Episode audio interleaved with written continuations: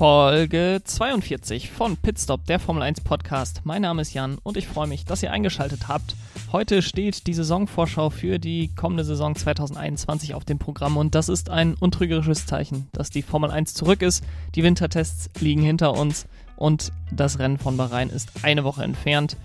Ich werde heute über die größten Überraschungen und Enttäuschungen der kommenden Saison, zumindest aus meiner Sicht, sprechen, werde die Top 5 der Fahrerwertung vorhersagen und die Kiesbett Challenge kehrt auch im Jahr 2021 zurück, nachdem sie ja im letzten Jahr erstmalig gelaufen ist. Ich möchte jedoch diese Saisonvorschau starten mit einem Rundown der zehn Teams, die an der Weltmeisterschaft dieses Jahr teilnehmen, inklusive meinem Tipp, wo jedes Team am Ende der Saison stehen wird.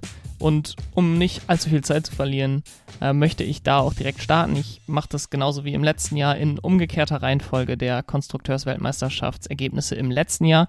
Dementsprechend starten wir erneut mit Williams. Das Team mit, geht mit George Russell und Nicolas Latifi an den Start. Die wurden 18. bzw. 21. in der Fahrerwertung ähm, was bei George Russell etwas irreführend ist, denn seine einzigen drei Punkte hat er nicht im Williams geholt, sondern im Mercedes beim Sakir Grand Prix.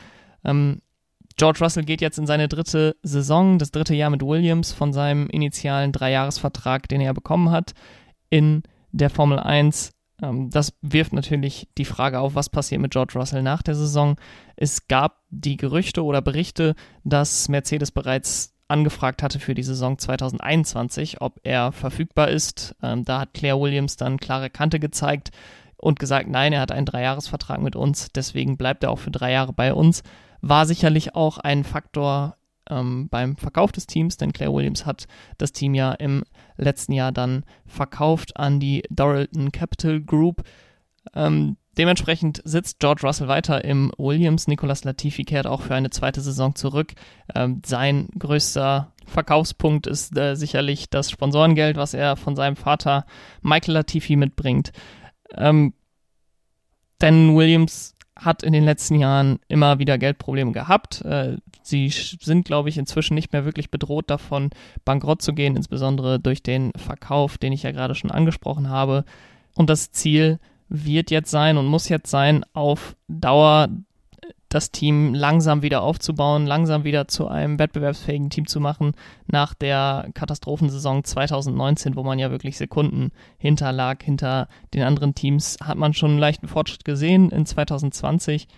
Äh, man hat weiterhin den Mercedes-Motor, der einer der größten Vorteile ist. Äh, man war letztes Jahr nah dran an Haas und Alfa Romeo, auch wenn man sie am Ende des Tages nicht schlagen konnte in der Konstrukteursweltmeisterschaft. Nichtsdestotrotz muss man da auch etwas vorsichtig sein, wie der Vergleich da im letzten Jahr war, denn Haas und Alfa Romeo sind ja bekanntlich mit dem Ferrari-Motor unterwegs und der war insbesondere im letzten Jahr ähm, der schwächste Motor im Feld. Ich glaube, das kann man mit Sicherheit sagen. Bei Williams verliefen die Tests wieder rundum positiv, wie eigentlich auch schon im letzten Jahr. Ähm, kein Vergleich mit 2019, wo man ja am ersten Tag äh, gar nicht fahren konnte ähm, und wirklich sehr viel Testzeit verloren hat, was sich dann auch in der Saison wiedergespiegelt hat. Und ich glaube, dass Williams jetzt den nächsten Schritt machen kann, sich absetzen kann von diesem zehnten Konstrukteursweltmeisterschaftsplatz in diesem Jahr und äh, sich auf Platz 9 setzen wird. Ich gehe auch davon aus, dass Williams dieses Jahr Punkte holen kann. Das ganze Feld ist etwas enger zusammengerückt, wenn man den Tests Glauben schenken darf. Und ich glaube auch, dass Haas in diesem Jahr ähm, das schwächste Team sein wird und dementsprechend Williams alleine durch den Rückschritt oder den, den Nicht-Fortschritt von Haas ähm, sich nach vorne entwickeln wird in der Konstrukteursweltmeisterschaft und Platz 9 belegen wird.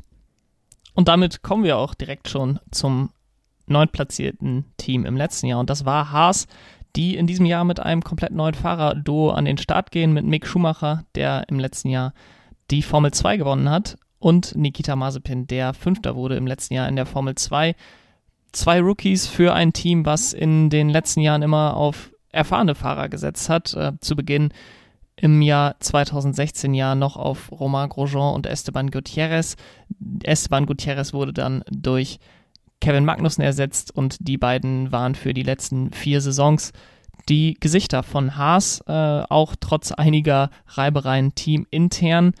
Haas selbst hat in den letzten vier Jahren sich nicht in eine gute Richtung entwickelt, sondern eigentlich sich kontinuierlich verschlechtert. Man hat dann 2020 den Cut gemacht und gesagt, okay, wir müssen das Auto ganz neu verstehen. Ähm, deswegen hat man bewusst auch Pace eingebüßt, denn 2019 hatte man oft das Problem, dass die Reifen überhitzt sind und äh, man dann in den Rennen nicht die Pace haben konnte, die man im Qualifying hatte. Das hat man im Jahr 2020 etwas äh, angeglichen, was aber auch dazu führte, dass man ans Ende des Feldes durchgereicht wurde, äh, was am Ende in vier Punkte resultierte in der gesamten Saison. Haas hofft, für die Saison 2021, dass man durch einen verbesserten Ferrari-Motor wieder einen Pace-Gewinn erzielen kann, denn selbst hat man sich nicht an der Weiterentwicklung des Autos äh, gewagt. Man hat lediglich die technischen Anforderungen für die 2021er Saison umgesetzt, was dazu führt, dass das Auto nicht schneller sein wird als letztes Jahr, was dazu führen wird, dass äh, andere Teams eben Williams, die als einziges Team noch langsamer waren als im letzten Jahr, äh, an ihn vorbeiziehen wird und äh, Alfa Romeo und der des Rest des Mittelfeldes sich weiter absetzen wird von Haas. Ich denke, dass es bei Haas am Ende der Saison nicht über Platz 10 in der Konstrukteursweltmeisterschaft hinausgehen wird. Es wird sicherlich eine lange Saison, eine harte Saison, in der man viel lernen muss, aber der Fokus liegt schon ganz auf 2022 und ich glaube, dass Haas eine, ein Fundament hat, äh, mit dem sie sehr erfolgreich sein können, in dem Maß, in dem sie erfolgreich sein wollen. Sicherlich auch, sie werden nicht um die Weltmeisterschaft mitkämpfen, aber eben ein Team im Mittelfeld sein, was wirklich Rennen für Rennen um Punkte mitkämpfen kann. Und ich kann mir vorstellen, dass das ab der Saison 2022 auch wieder der Fall sein wird. Äh, dafür wird diese Saison umso, umso schwieriger. Das ist sicherlich für die Rookies keine zu allzu leichte Saison, ähm, aber auf der anderen Seite sind dadurch natürlich auch die Erwartungen sehr, sehr gedämpft. Man hat äh, Mick Schumachers Karriere in den letzten Jahren sehr, sehr vorsichtig hochgezogen, äh, ihn nie so sehr in den Mittelpunkt gestellt, dass er jetzt äh, auch die Ansprüche erwecken würde, dass er seinem Vater es gleichziehen, äh, gleichtun würde in der Formel 1. Das wäre auch nicht fair ihm gegenüber. Ich glaube auch, dass er äh, dafür einige Jahre, Jahre bräuchten würde, um überhaupt äh, um Siege mitfahren zu können. Er ist jemand, der sich immer wieder an die neue Situation erst gewöhnen muss. Das hat man in der Formel 3, in der Formel 2 gesehen. Und äh, dementsprechend kann das ein sehr positives Jahr für Mick Schumacher sein, bei Haas ohne Erwartung äh, am Ende des Feldes zu fahren.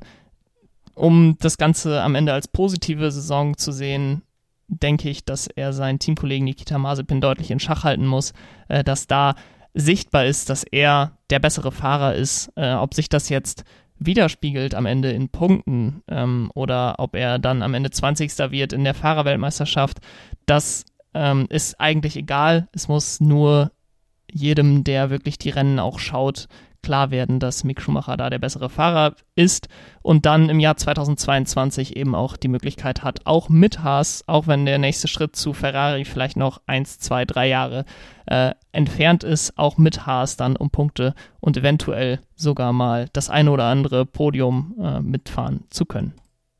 Kommen wir zu dem letzten Team in dem Trio, was letztes Jahr in der Regel darum gekämpft hat, ein Auto in Q2 zu bringen und das ist Alfa Romeo, die genauso wie Williams mit dem exakt gleichen Team antreten wie in der Vorsaison. Kimi Räikkönen und Antonio Giovinazzi sind die beiden Fahrer. Kimi Räikkönen in seiner 19. Saison mit 41 Jahren ähm, und Antonio Giovinazzi jetzt mit seiner dritten vollen Saison, genauso wie George Russell. Ähm, mit 27 Jahren schon auf der etwas älteren Seite der noch neuen Fahrer in der Formel 1. Da wird sicherlich interessant sein, wie es sich entwickelt bei äh, Sauber, bei Alfa Romeo in diesem Jahr, wie es aussehen wird, ob Antonio Giovinazzi nochmal einen, Platz bekommt für 2021. Ich äh, zweifel, bezweifle das, wobei ich mir auch vorstellen kann, denn Alfa Romeo beziehungsweise Sauber, es ist ja immer noch das Sauber-Team, was unter diesem Alfa Romeo Branding fährt, hat mit äh, Theo Poucher einen der erfolgsversprechendsten Rookies in der Formel 2, der allerdings gerade mal 17 Jahre ist und es wäre aus meiner Sicht eine riesen, ein Riesending, wenn er schon in der nächsten Saison in der Formel 1 fahren könnte. Ich sage nicht, dass er das vom Talent her nicht könnte. Ich äh, könnte mir auch vorstellen, dass er dieses Jahr genug Punkte für die Superlizenz holt, dass er es dürfte. Ich traue aber sauber, die da immer sehr vorsichtig mit umgehen, ähm, wie man jetzt auch sieht. Also sie haben Antonio Giovinazzi und Kimi Räikkönen. Gut, Kimi Räikkönen ähm, hat natürlich ein ganz anderes Standing. Wenn er sagt, er fährt noch ein Jahr, dann nimmt Sauber ihn auch gerne. Aber ein Antonio Giovinazzi, der hatte nicht unbedingt das Standing jetzt, dass man gedacht hätte, ja, er wird auf jeden Fall noch eine weitere Saison bleiben. Er wurde dann für 2021 auch wieder verpflichtet. Dementsprechend würde es mich wundern, auf der einen Seite, weil man ähm, damit schon einen, dem Theo Pocher sehr viel zumuten würde, äh, wenn er 2022 dann im Alfa Romeo sitzt. Auf der anderen Seite sehe ich es auch nicht unbedingt, dass Antonio Giovinazzi noch ein Jahr ähm, bei Alfa Romeo schrägstrich sauber bekommt, äh, wenn er nicht einen Riesenschritt nach vorne macht. Zum Team und zu dem Testeindruck, den man äh, von dem Team hatte, denke ich, dass es eine ähnliche Saison wird wie im letzten Jahr. Vielleicht äh, etwas besser. Man hat auf jeden Fall im Gegensatz zu Haas Fortschritte beim Auto versucht einzubringen. Das wird sich ja erst am kommenden Wochenende zeigen, wie sehr diese Fortschritte sich äh, äußern auf der Strecke. Aber eine ganz neue Nase gibt es bei Alfa Romeo. Dementsprechend äh, wird man versuchen, sich da weiterzuentwickeln. Letztes Jahr war man ebenfalls bei den Tests relativ gut unterwegs und dann in der Saison sehr schwach und es würde mich auch sehr wundern, wenn man die Lücke zu den anderen Mittelfeldteams schließen könnte, die da im letzten Jahr geklappt hat. Denn ich glaube nicht, dass die Entwicklung von Alfa Romeo jetzt sehr viel steiler war als die von den anderen Mittelfeldteams. Dementsprechend ist mein Konstrukteurs-Weltmeisterschaft-Tipp für Alfa Romeo auch Platz 8 ähm, da bin ich insbesondere gespannt, wie weit sie sich absetzen können von Haas und Williams und wie es sich äh, mit den Plätzen für 2022 verhält, denn Antonio Giovinazzi habe ich gerade schon angesprochen und auch Kimi Räikkönen ist sicherlich einer, der nach 19 Saisons dann mal über einen Rücktritt nachdenkt. Kommen wir jetzt zu einem deutlich spannenderen Teil der kommenden Saison und zwar dem Kampf um das Mittelfeld der Kampf um die Plätze hinter Mercedes und Red Bull. Und da starten wir mit dem im letzten Jahr auf Platz 7 gelandeten Team von Alpha Tauri, das mit Pierre Gasly, der bereits im letzten Jahr ja für sie gefahren ist, an den Start geht, gemeinsam mit dem dritten Rookie in dieser Saison und das ist Yuki Tsunoda. Der hat letztes Jahr in seiner Premierensaison in der Formel 2 den dritten Platz ergattert, ähm, ist 20 Jahre alt, der jüngste Fahrer im Feld. Und ich glaube, Alpha Tauri ist das Team mit dem meisten Überraschungspotenzial. Äh, Pierre Gasly hat nach einem kometenhaften Start in der Formel 1 und einem kometenhaften Absturz bei Red Bull sich im letzten Jahr wirklich sehr gut gefangen, hat sehr, sehr gute Leistungen äh, abgeliefert in einem guten Auto, das muss man auch sagen, aber er hat sich dann belohnt mit dem Sieg in Monza zur richtigen Zeit am richtigen Ort gewesen und er ist jetzt in einer gefestigten Position, ganz anders als er, als es noch bei Red Bull der Fall war, wo man wirklich immer die Angst hatte, wenn er mal eine gute Leistung gebracht hat, dass der kleinste Hauch das ganze Karten Kartenhaus an äh, Selbstvertrauen wieder zum Einstürzen bringen konnte.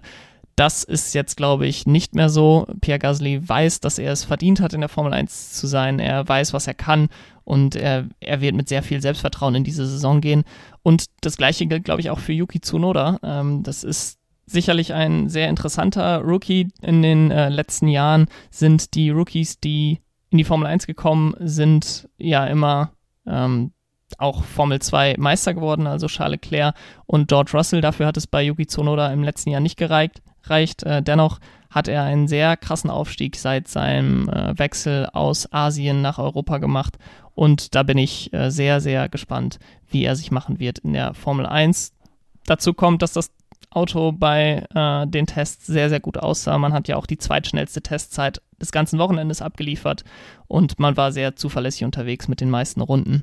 Von daher, Alpha Tauri äh, für mich noch verbessert im Gegensatz zum letzten Jahr und als Tipp für die Konstrukteursweltmeisterschaft dieses Jahr sogar auf Platz 6. Auf Platz 6 im letzten Jahr landete ein Team, was ich da vor zwölf Monaten auf gar keinen Fall erwartet hätte und das ist Ferrari, die dieses Jahr mit Charles Leclerc und Carlos Sainz an den Start gehen. Äh, Ferrari hatte im letzten Jahr die schlechteste Saison seit 40 Jahren. Es ist sehr schwer einzuschätzen aus meiner Sicht, wo Ferrari jetzt wirklich steht im Kräftemessen äh, in der Formel 1. Ich halte Charles Leclerc für einen der besten Fahrer des Feldes, für einen der Top 3 Fahrer im Feld neben Lewis Hamilton und Max Verstappen. Ich denke, das hat er letztes Jahr eindrucksvoll bewiesen, was er da mit dem Ferrari, der nicht konkurrenzfähig war, teilweise angestellt hat, war schon beeindruckend.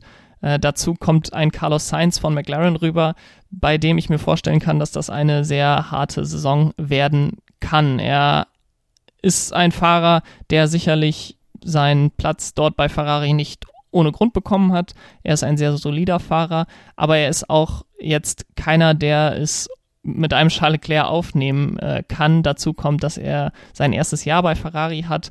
Das wird sicherlich ihm auch nochmal äh, Schwierigkeiten bereiten, ist vielleicht etwas hochgegriffen, aber da hat Charles Leclerc auch den Vorteil ihm gegenüber. Und das Auto ist wahrscheinlich auch nicht so gut wie vor zwei Jahren. Äh, Carlos Sainz hatte schon einige Dreher im Test. Das Auto ist wohl nicht so stabil, wie man sich das erhofft hatte.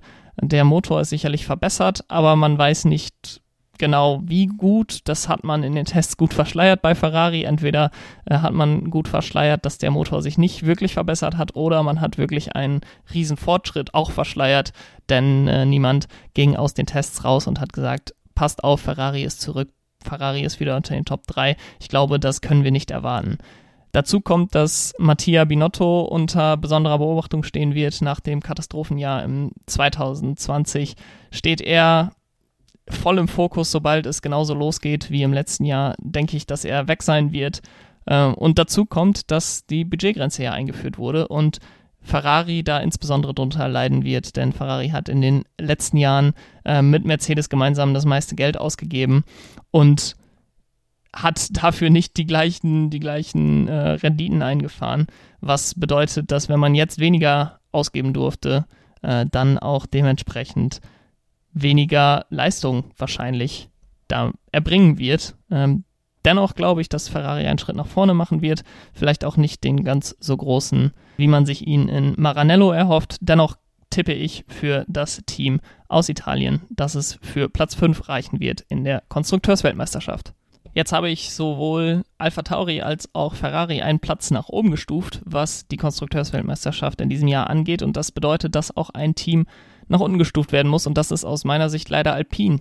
Das Team, was 2018 ja einen großen Schritt nach vorne gemacht hat, dann 2019 ziemlich auf der Stelle getreten ist, dann im letzten Jahr wieder einen Schritt nach vorne gemacht hat und jetzt 2021 bevorsteht und es wirklich ein Jahr der Veränderung sein wird bei Alpine, auch wenn die große Veränderung für alle Teams erst im nächsten Jahr kommt, ist bei Alpine jetzt schon ein neuer Name. Es war ja vorher Renault, äh, neue Farben, dieses blau-weiß-rote Auto, ähm, neues Management, Cyril Abiteboul ist weg und das kann dazu führen, dass das Team nicht den Fortschritt machen wird, den man sich erwartet, den man ja 2019 auch erwartet hatte.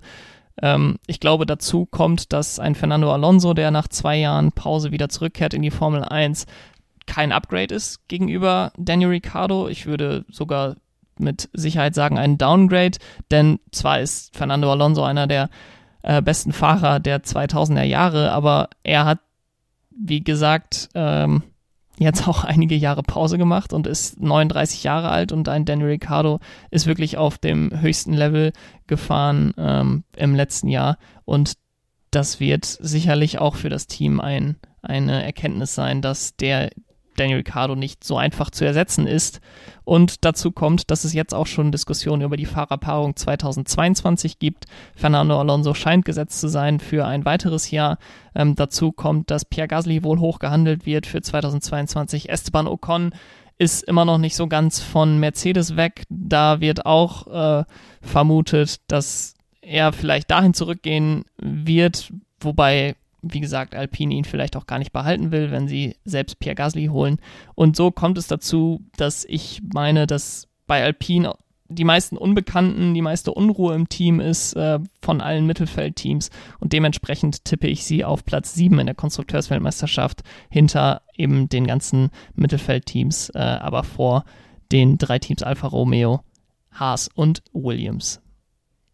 Und wenn ihr jetzt aufgepasst habt, dann werdet ihr auch feststellen, dass die vier Teams, die im letzten Jahr vorne waren, auch die vier Teams, die ich im nächsten Jahr vorne sehe. Und da starten wir mit dem viertplatzierten Team in der letzten Konstrukteursweltmeisterschaft. Und das ist Aston Martin die mit Lance Stroll und natürlich Sebastian Vettel an den Start gehen.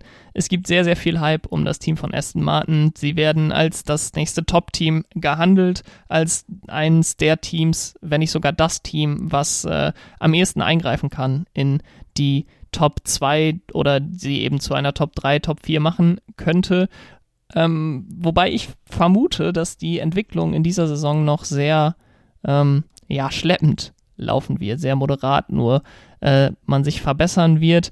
Das letzte Jahr war insofern ein, ein, ein objektiver Erfolg, äh, da man sich stark verbessert hat. Man war ja in der Saison 2019 eher im hinteren Mittelfeld anzutreffen.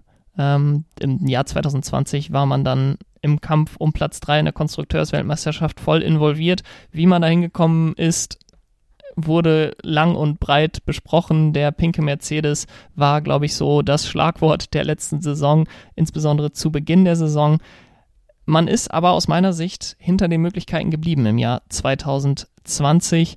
Man hat gerade zu Beginn wirklich die Pace gehabt, auch auf Podien zu fahren. In äh, Österreich hat man dann Ausfälle gehabt im ersten Rennen, hat es nicht wirklich auf die Strecke gebracht. Die wurden dann am Ende der Saison noch geholt in der Türkei äh, mit dem Podium für Sergio Perez und dann dem Sieg für Sergio Perez und dem Podium für Lance Stroll in Sakir. Nichtsdestotrotz hätte ich von der Pace gesagt, dass Racing Point im letzten Jahr, was ja jetzt das erste Mal ein Team ist, eigentlich auf Platz 3 in der Konstrukteursweltmeisterschaft hätte liegen müssen. Dementsprechend würde ich sagen, dass man etwas hinter den Möglichkeiten zurückgeblieben ist. Und ich glaube auch, dass man in diesem Jahr vielleicht etwas enttäuschend sein wird, insbesondere für die Fans, die jetzt neu dazukommen mit Sebastian Vettel, wo man hofft, es kommt hier ein Ruck durch das Team. Ähm, und man wird mindestens mal auf Platz 3 in der Konstrukteursweltmeisterschaft landen, wenn nicht sogar Red Bull gefährlich werden. Das glaube ich auch auf gar keinen Fall. Ähm, man muss das Ganze als ein Projekt sehen. Ich glaube, das tut Aston Martin auch selbst. Ich glaube, dass äh, das auch durchaus erfolgreich sein kann in den nächsten Jahren. Ähm, Lawrence Stroll hat da, glaube ich, einen guten Plan. Aber man darf jetzt nicht erwarten, dass man von heute auf morgen wieder so einen Schritt macht wie im letzten Jahr, wo man einige Plätze in der Konstrukteursweltmeisterschaft gut gemacht hat. Äh, wenn man wieder im Kampf um Platz 3 ist, dann ist das aus meiner Sicht eine gute Saison. Äh, wenn man dann Vierter oder Fünfter wird in der Konstrukteursweltmeisterschaft, dann ist das so. Ich glaube, der große Fokus liegt auf 2022, wenn Sebastian Vettel dann ein Jahr da war zur Eingewöhnung. Ähm, wenn Lance Stroll noch ein Jahr hinter sich hat, er ist gerade mal 22 Jahre das darf man nicht vergessen, äh, so viel er auch kritisiert wird als Paydriver. Er ist noch verdammt jung, er hat sehr gute Ergebnisse in den Junior-Kategorien erzielt und äh, er ist talentiert, er ist sicherlich kein Max Verstappen, er ist sicherlich kein Charles Leclerc, aber er ist ähm, einer, der es verdient hat, in der Formel 1 zu fahren. Ähm, von daher glaube ich auch, dass Aston Martin mit ihm weitermachen wird, auch ganz unabhängig davon, dass ja sein Vater äh, der Teambesitzer ist und er seinen Sohn dementsprechend ohnehin nicht entlassen wird. Ich tippe, dass Aston Martin am Ende der Saison auf Platz 4 landen wird. Ähm, damit wird man eine gute Saison fahren, wie gerade schon gesagt. Und für Platz 3 reicht es aus meiner Sicht noch nicht, denn kommen wir nun zu McLaren, die im letzten Jahr Platz 3 in der Konstrukteursweltmeisterschaft hatten und das aus meiner Sicht im nächsten Jahr auch wieder erreichen werden. Sie haben mit Daniel Ricciardo einen neuen Fahrer neben Lando Norris. Der Mercedes-Motor ist jetzt im Auto, der ist sicherlich besser als der Renault-Motor im letzten Jahr. Das wird dem ganzen Team nochmal zusätzlichen Auftrieb geben, einfach weil man ein schnelleres Auto hat, das Auto anders ähm, einstellen kann und so vielleicht auch auf Strecken, auf denen man im letzten Jahr Probleme hatte, etwas besser aussehen kann. Äh, ich glaube auch, dass Danny Ricciardo ein klares Upgrade gegenüber Carlos Sainz ist. Danny Ricciardo ist aus meiner Sicht ein Top-5-Fahrer in der Formel 1 und das wird er im McLaren auch noch wieder besser zeigen können, als er das im Renault konnte. Bei den Tests sah das Team auch sehr, sehr ordentlich aus. Ähm, Danny Ricciardo hat ja sogar eine Session mal angeführt. Und ich glaube auch, dass er im letzten Jahr heimlich still und leise eine seiner besten Saisons gefahren ist, die er in der Formel 1 gefahren ist. Äh, wenn man den Vergleich mit seinem Teamkollegen anschaut, Esteban Ocon, der ja auch, ähm, ja, hoch gehandelt wurde vor der Saison, also Nico Hülkenberg ersetzt hat, der ja auch äh, sehr viel Gutes bei Renault gemacht hat. Es hat sicherlich auch der französische Verbindung was damit zu tun gehabt, dass Esteban Ocon den ähm, Platz bekommen hat. Aber Esteban Ocon, als er bei Racing Point entlassen wurde, waren da viele sehr enttäuscht und hatten ihm eigentlich noch eine große Zukunft zugetraut. Denn Ricardo hat im letzten Jahr quasi mit ihm gemacht, was er wollte. Ähm, von daher war ich da sehr beeindruckt von Danny Ricciardo. Er hat ja auch zwei Podien für Renault geholt. Und er wird sicherlich einen anderen Wind reinbringen bei McLaren, denn im letzten Jahr Lando Norris, Carlos Sainz, das war immer sehr freundschaftlich. Ich glaube auch, dass es zwischen Lando Norris und Danny Ricciardo freundschaftlich sein wird, aber Lando Norris hat noch etwas aufzuholen gegenüber Danny Ricciardo, der doch schon ähm, einen Schritt weiter ist in seiner Entwicklung als Fahrer und dementsprechend Lando Norris da vielleicht auch nochmal sich auf ein anderes Level heben kann. Alles andere als Platz 3 in der Konstrukteursweltmeisterschaft wäre demnach für mich eine Enttäuschung für McLaren ähm, und daher tippe ich sie auch wieder auf genau diesen Platz. Kommen wir nun zu den beiden Teams, die vermutlich bei jedem Formel 1-Fan auch in diesem Jahr wieder auf Platz 1 und 2 stehen werden und das sind Red Bull und Mercedes. Starten wir zunächst mit Red Bull, die ja den zweiten Platz in der letztjährigen Konstrukteursweltmeisterschaft belegt haben. Dieses Jahr gehen sie wieder mit Max Verstappen und natürlich mit Sergio Perez, der von Racing Point rüberkommt, der dort ja keinen Platz mehr bekommen hat und so quasi da reingestolpert ist, den Red Bull ähm, Platz zu bekommen, was natürlich nicht fair ist, denn Sergio Perez hat im letzten Jahr sehr, sehr gute Leistungen gebracht. Es war eher nicht fair, ihn bei äh, Racing Point rauszuschmeißen. Aber manchmal hat man dann äh, Glück im Unglück, in diesem Fall für Sergio Perez, denn nachdem er bei McLaren zu Beginn seiner Karriere etwas unglücklich aus dem Cockpit geflogen ist, hat er jetzt nochmal die zweite Chance bei einem Top-Team unterzukommen und ich kann mir gut vorstellen, dass das eine sehr erfolgreiche Saison für ihn und insbesondere eben auch für Red Bull sein könnte. Denn die Wintertests haben gezeigt, dass Red Bull die Defizite, die sie sonst gegenüber Mercedes zu Saisonbeginn haben, in diesem Jahr wohl nicht haben wird. Äh, denn die Autos sind kaum verändert, die Chassis sind die gleichen und im letzten Jahr konnte man zu Ende sich wirklich nah ransetzen an Mercedes. Äh, man hat dann ja auch das Rennen in Abu Dhabi gewonnen mit Max Verstappen und die veränderten Aero-Regeln scheinen Red Bull nicht so hart getroffen zu haben wie Mercedes, was noch weiter zu einer, einer Zusammenführung der beiden Teams auf dem Leistungsspektrum führen könnte. Ich glaube auch, dass das Auto deutlich stabiler ist, was man in den Tests gesehen hat. Es gab nicht so viele Dreher wie im letzten Jahr von Verstappen und Albon. Und es gibt die Hoffnung jetzt mit Sergio Perez statt einem Alex Albon im Auto wirklich Druck aufbauen zu können auf Mercedes von Saisonbeginn an ähm, da zu sein und sich vielleicht den einen oder anderen Rennsieg zu Beginn zu schnappen, um dann auch am Ende der Saison im Kampf um die Weltmeisterschaft dabei zu sein. Ich traue Red Bull in diesem Fall noch nicht ganz zu, dass man an Mercedes vorbeiziehen kann. Ich hoffe und glaube, dass es spannender wird als im letzten Jahr. Das wäre wirklich äh, phänomenal für die Saison 2021, die ja von einigen Fans schon abgeschrieben wurde als Saison, die als Lückenfüller noch da ist, bis wir die neuen Regularien in 2022 bekommen. Und dementsprechend tippe ich zwar drauf, dass Red Bull Zweiter in der Konstrukteursweltmeisterschaft wird, hoffe aber, dass der Abstand zwischen ihnen und Mercedes sehr, sehr klein sein wird. Und somit kommen wir zu den amtierenden Weltmeistern, die ich auch in diesem Jahr wieder vorne sehe, ähm, mit Lewis Hamilton und Valtteri Bottas, auch den Weltmeister und Vize-Weltmeister der Fahrerweltmeisterschaft stellen. Man muss sagen, dass Mercedes vor den Tests noch deutlich weiter vorne waren in meiner, in meinem imaginären äh, Ranking und es für mich außer Frage stand, dass sie beide Weltmeisterschaft-Titel holen. Im Test hat sich das dann alles deutlich anders dargestellt. Äh, Valtteri Bottas hatte den einzigen wirklichen Quali-Sim-Run in äh, Bahrain, äh, ist da schnellster der Session gewesen.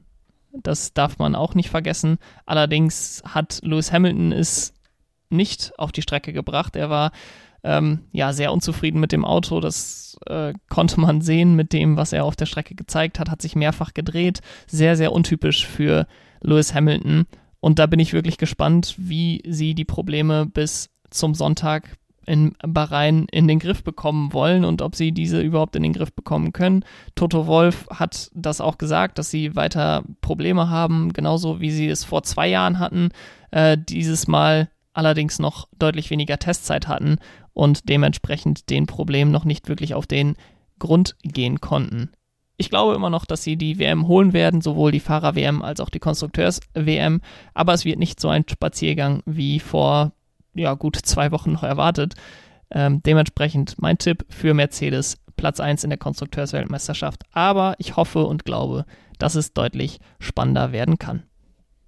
Das war also mein Ranking und mein Tipp für die Konstrukteursweltmeisterschaft 2021. Wenn ihr es anders seht, wenn ihr es genauso seht wie ich, dann äh, nehmt gerne Kontakt zu mir auf über Twitter Pitstop F1 Jan oder Instagram Pitstop F1-Podcast oder schreibt mir eine Mail pitstopf1jan at gmail.com. Kommen wir nun zu der größten Überraschung der Saison aus meiner Sicht ähm, oder die Überraschung, die ich am ehesten erwarte in der kommenden Saison. Und das sind Alpha Tauri und Yuki Tsunoda. Ich habe es gerade äh, bei Alpha Tauri schon mal anklingen lassen. Ich halte viel von Yuki Tsunoda. Er kommt nicht ganz mit den Lorbeeren eines George Russell oder Charles Leclerc in die Formel 1, aber ich könnte mir vorstellen, dass er eine ähnlich gute Karriere wie die beiden hinlegen könnte. Er wird starke teaminterne Konkurrenz haben mit Pierre Gasly, der sehr gefestigt ist. Der Druck für ihn ist aber deutlich geringer als für die Red Bull Junior in den vergangenen Jahren. Ähm, eben auch Pierre Gasly und Alex Albon, die dann relativ schnell und unvermittelt schon im Red Bull saßen. Äh, den Druck hat er nicht. Man hat damit Sergio Perez jetzt eine Übergangslösung, bis Yuki Tsunoda bereit sein kann für diesen Red Bull-Sitz. Das kann ein Jahr sein, das können aber auch zwei oder drei Jahre sein. Da gibt Sergio Perez äh, die Flexibilität, Tsunoda langsam aufzubauen im Alpha Tauri. Ähm, nächstes Jahr glaube ich dann, dass Pierre Gasly gehen wird und könnte mir dann gut vorstellen, dass Yuki Tsunoda quasi als neue Nummer 1 äh, in der, im Alpha Tauri sitzen wird und ein zusätzlicher Red Bull Junior Fahrer dazu kommen äh, wird. Und da ich glaube, dass Alpha Tauri einen Schritt nach vorne macht im Gegensatz zum letzten Jahr, wird es auch immer mal wieder das Wochenende geben, wo Yuki Tsunoda dann in Q3 fährt plötzlich und äh, alle überrascht sind, schaut euch Yuki Tsunoda als Rookie an in Q3 und er wird dann mal Fünfter oder Sechster oder wenn es mal ein chaotischeres Rennen gibt, wird er vielleicht sogar mal Vierter oder Dritter, sogar auf dem Podium. Also all das könnte ich mir vorstellen, denn ich halte wirklich äh, ziemlich viel von seinem Talent. Er ist sehr jung, er ist der jüngste Fahrer mit 20 Jahren im Feld, äh, aber er hat in der Formel 2 gezeigt, dass er sich sehr schnell an neue Gegebenheiten anpassen kann und das erwarte ich auch in der Formel 1 und dementsprechend die größte Überraschung für mich erwarte ich in dieser Saison Yuki Tsunoda im Alpha Tauri. Den Counterpart zu der Überraschung Yuki Tsunoda stellt in diesem Jahr für mich zumindest was ich eben erwarte, Carlos Sainz da. Äh, ich habe es gerade schon mal angesprochen, dass er gegen Charles Leclerc eine ziemlich schwierige Saison haben wird. Ähm, er wird bei Ferrari in seinem ersten Jahr es nicht einfach haben, denn Ferrari ist nicht so ruhig wie ein McLaren, auch wenn McLaren schon ein großes und traditionsreiches Team ist. Die Lupe auf Ferrari in der italienischen Presse ist da nochmal deutlich größer und ich sehe einfach nicht, dass er mit Charles Leclerc mithalten kann. Ich habe mal versucht, mir die Karriere von Carlos Sainz anzuschauen und ich finde, es sind sehr gemischte Ergebnisse dabei in den äh, sieben Jahren, sechs Jahren, die er jetzt gefahren ist. Er kommt jetzt in die siebte Saison.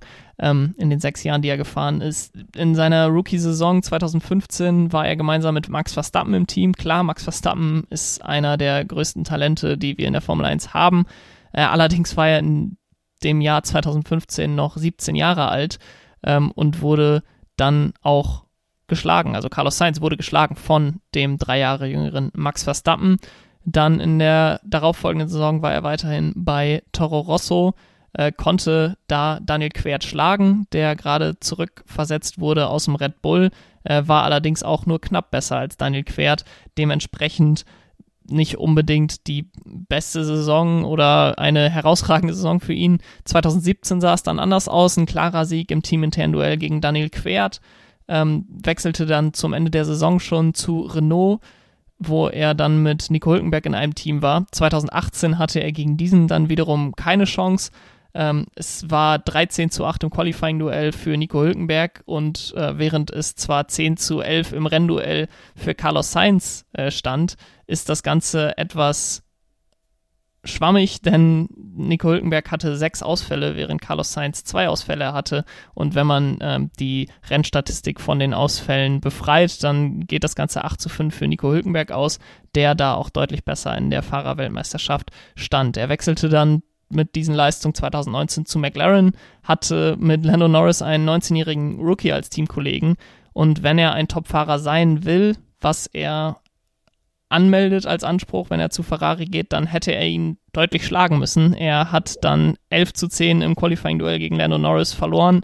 Äh, in den Rennergebnissen 13 zu 8. Ich denke, man kann die Saison für Carlos Sainz werten. Äh, dennoch war es knapper, als man sich das wahrscheinlich erhofft hätte gegen ähm, Lando Norris. Und im letzten Jahr hat er dann die Rennduelle 9 zu 8 ähm, beziehungsweise die Qualifying und die Rennduelle beide 9 zu 8 äh, gegen Lando Norris verloren. Wenn man das ausfallbereinigt betrachtet, hat er zwar 7 zu 6 gewonnen, aber dennoch sehr, sehr knapp zwischen den beiden.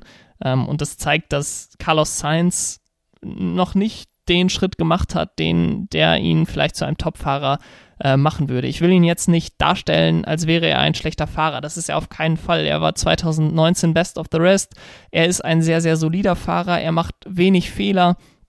Ähm, aber er wird oft so als Dauerlösung bei Ferrari dargestellt. Es wird auch oft gesagt, dass es kein, keine Nummer 1 und keine Nummer 2 gibt. Und ich glaube eher, dass er jetzt für 1, 2, 3 Jahre ein Platzhalter sein wird, für dann einen talentierteren Fahrer, der aus der Ferrari Driver Academy hochkommt. Ob das jetzt ein äh, Mick Schumacher ist ähm, oder eher ein Robert Schwarzmann oder eventuell auch ein Marcus Armstrong. Das wird sich dann zeigen mit der Zeit, aber ich glaube nicht, dass äh, Carlos Sainz jetzt der Rubens Barrichello zu ähm, Charles Leclerc als Michael Schumacher wird. Und wie gesagt, ich glaube auch nicht an das Märchen, dass es bei Ferrari keinen ersten Fahrer gibt. Das können sie jetzt so viel sagen, wie sie wollen. Aber spätestens dann beim Qualifying in Bahrain äh, wird Charles Leclerc bevorzugt werden. Ähm, das ist auch okay. Er ist der Nummer 1 Fahrer im Team. Ähm, aber da braucht man jetzt keine Augenwischerei betreiben, dass äh, Carlos Sainz da irgendwie die Nummer 1 wäre. Als nächstes möchte ich über die Top 5 in der Fahrerweltmeisterschaft sprechen, wie ich es im letzten Jahr auch schon getan habe. Dieses Jahr stellt sich die Top 5 in der Fahrerweltmeisterschaft aus meiner Sicht relativ automatisch auf. Eventuell wird es sich, wird sich meine Einschätzung äh, bereits am Sonntag oder sogar schon am Samstag, wenn die Qualifying-Ergebnisse reinkommen, schon wieder ändern. Aber in der Preseason, also jetzt wirklich vor dem Beginn der wirklichen Saison, ist meine Top 5 äh, Lewis Hamilton auf Platz 1. Ich glaube, dass er den achten Weltmeistertitel holen wird, auch wenn Mercedes vielleicht kleine Startprobleme haben wird äh, in die Weltmeisterschaft. Dann sehe ich Max Verstappen auf Platz 2. Er war im letzten Jahr schon nah dran an Valtteri Bottas, ihn von diesem zweiten Platz runterzustoßen. Und jetzt ist Red Bull schon von Saisonbeginn nah dran an der äh, an Mercedes und dementsprechend glaube ich, dass er sich da Platz 2 holen wird. Auf Platz 3 habe ich dennoch Valtteri Bottas, auch wenn Red Bull verstärkt äh, sein wird und mehr Support durch den zweiten Fahrer, durch Sergio Perez erwarten kann, glaube ich, dass Valtteri Bottas auf Platz 3 sein wird. Er hat ja auch irgendwo immer noch die Ansprüche, Weltmeister zu werden. Ähm, da glaube ich nicht dran, da glauben, glaube ich, auch die wenigsten Formel 1-Fans noch dran. Ähm, aber nichtsdestotrotz wird er wahrscheinlich den einen oder anderen Sieg einfahren in der kommenden Saison und sich so Platz 3 holen. Und Sergio Perez sehe ich dann auf Platz 4 als zweiten Red Bull-Fahrer. Er wird deutlich stabiler sein aus meiner Sicht als ein Alex Albon, der ja letztes Jahr sehr weit entfernt war von Platz 4 in der Fahrerweltmeisterschaft. Sergio Perez hat diesen Platz letztes Jahr im Racing Point geholt. Dementsprechend äh, traue ich ihm da auch zu, diesen Platz im Red Bull zu holen. Und ihr habt mein, meine Einschätzung zu McLaren gehört. Dementsprechend äh, werde ich Danny Ricciardo auf Platz 5 tippen. Er ist für mich der ja, viertbeste Fahrer wahrscheinlich im Feld, wenn ich ich würde ihn hinter Lewis Hamilton, äh, Max Verstappen und Charles Leclerc einordnen. und ähm, dementsprechend einer der Top-Fahrer in einem Team, was auf jeden Fall äh, um Platz 3 in der Konstrukteursweltmeisterschaft mitfahren wird. Und daher sehe ich ihn im Moment relativ ähm, eindeutig als die beste Wahl für den fünften Platz und somit Best of the Rest äh, in der Weltmeisterschaft in diesem Jahr. Und damit komme ich auch schon zum letzten Thema dieser Saisonvorschau 2021 und das ist ein etwas persönlicheres Thema, denn im letzten Jahr habe ich bereits bei der Kiesbett Challenge mitgemacht. Dort habe ich für jeden Fahrer im letzten Jahr, der eine Qualifying- oder Rennsession im Kiesbett beendet hat, äh, 5 Euro gespendet. Die kamen der DKMS zugute. Da kamen insgesamt dann 50 Euro zusammen. Ich hatte vor dieser Saison etwas Angst, dass es weniger werden kann, denn äh, Mugello, Nürburgring und Istanbul sind ja alle aus dem Kalender gefallen. Äh, Imola bleibt dafür bestehen. Da haben wir im letzten Jahr auch äh, mit Max Verstappen 5 Euro erzielen können. Und dann habe ich mal geschaut, Japan, Australien und die Niederlande kommen wieder zurück in den Kalender, was bedeuten sollte, dass die Anzahl der Kiesbetten und Anzahl der Ausfälle im Kiesbett ungefähr gleich bleiben sollte. Äh, wie gesagt, kamen die Erlöse letzten, ähm, letzten Jahr der DKMS zugute der deutschen äh, Knochenmark-Spenderdatei. Da möchte ich auch jedem nochmal empfehlen, sich registrieren zu lassen als Spender. Ähm, das ist eine gute Sache, das ist super einfach und äh, ihr habt die Chance, da wirklich Leben zu retten. Von daher, wenn ihr noch nicht äh, registriert seid als Spender bei der DKMS, dann macht das. Dieses Jahr werden die Erlöse Sea-Watch zugutekommen. Der Sea-Watch e.V. ist eine gemeinnützige Alternative, die sich der zivilen Seenotrettung im zentralen Mittelmeer verschrieben hat. Und ich denke, da ist das Geld sehr gut aufgehoben. Ähm, das ist eine politisch und religiöse, unabhängige ähm, Einrichtung, die sich darum kümmert, wirklich Menschen zu retten, äh, wirklich Menschenleben zu retten. Und das ist eine sehr lobenswerte äh, Arbeit, die dort betrieben wird und die möchte ich gerne mit den Erlösen der Kiesbett Challenge 2021 bedenken.